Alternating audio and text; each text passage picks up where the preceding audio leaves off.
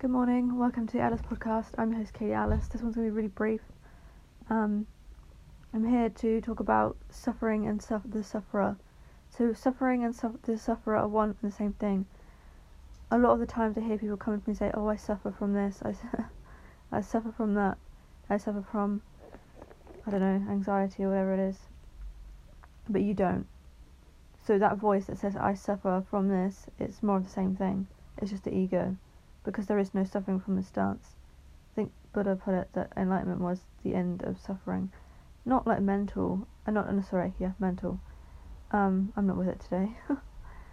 um, yeah, so when I say suffering, I'm talking about all the bullshit that goes through people's heads, like, and it's a lot of it, a lot of it. Um, but it's not a physical thing. Like I don't know, if a wild bear went to chase you, that you wouldn't feel fear. You'd feel fear, but it's not suffering. So suffering is a story created around what's happening, but what in and of itself is fine, like anxiety, whatever. All in and of itself is fine, but then that voice comes over and starts adding in like a running commentary on what's happening. Oh, I shouldn't feel like this, or I suffer from this, or I've got to go do this because blah blah blah. Whatever the fuck it talks about, this is how it talks. But that's another little insight for you guys to see through.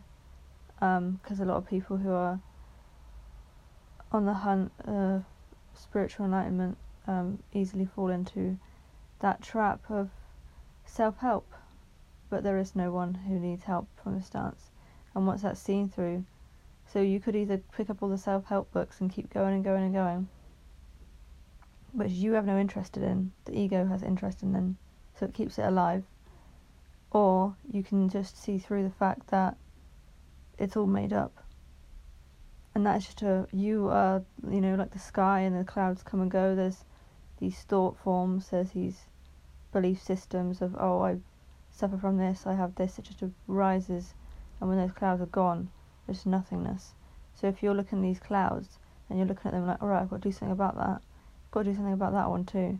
I've got to address all of my problems. But all of those clouds are in the bubble of the separate self. All those clouds are the ego, appearing in a myriad of forms. So, yeah, that's a big one to see through. Um, I suffer from this, I suffer from that. It's all that identification. There is no one who suffers at all. There's no thoughts. There are pain can arise, but there's not suffering.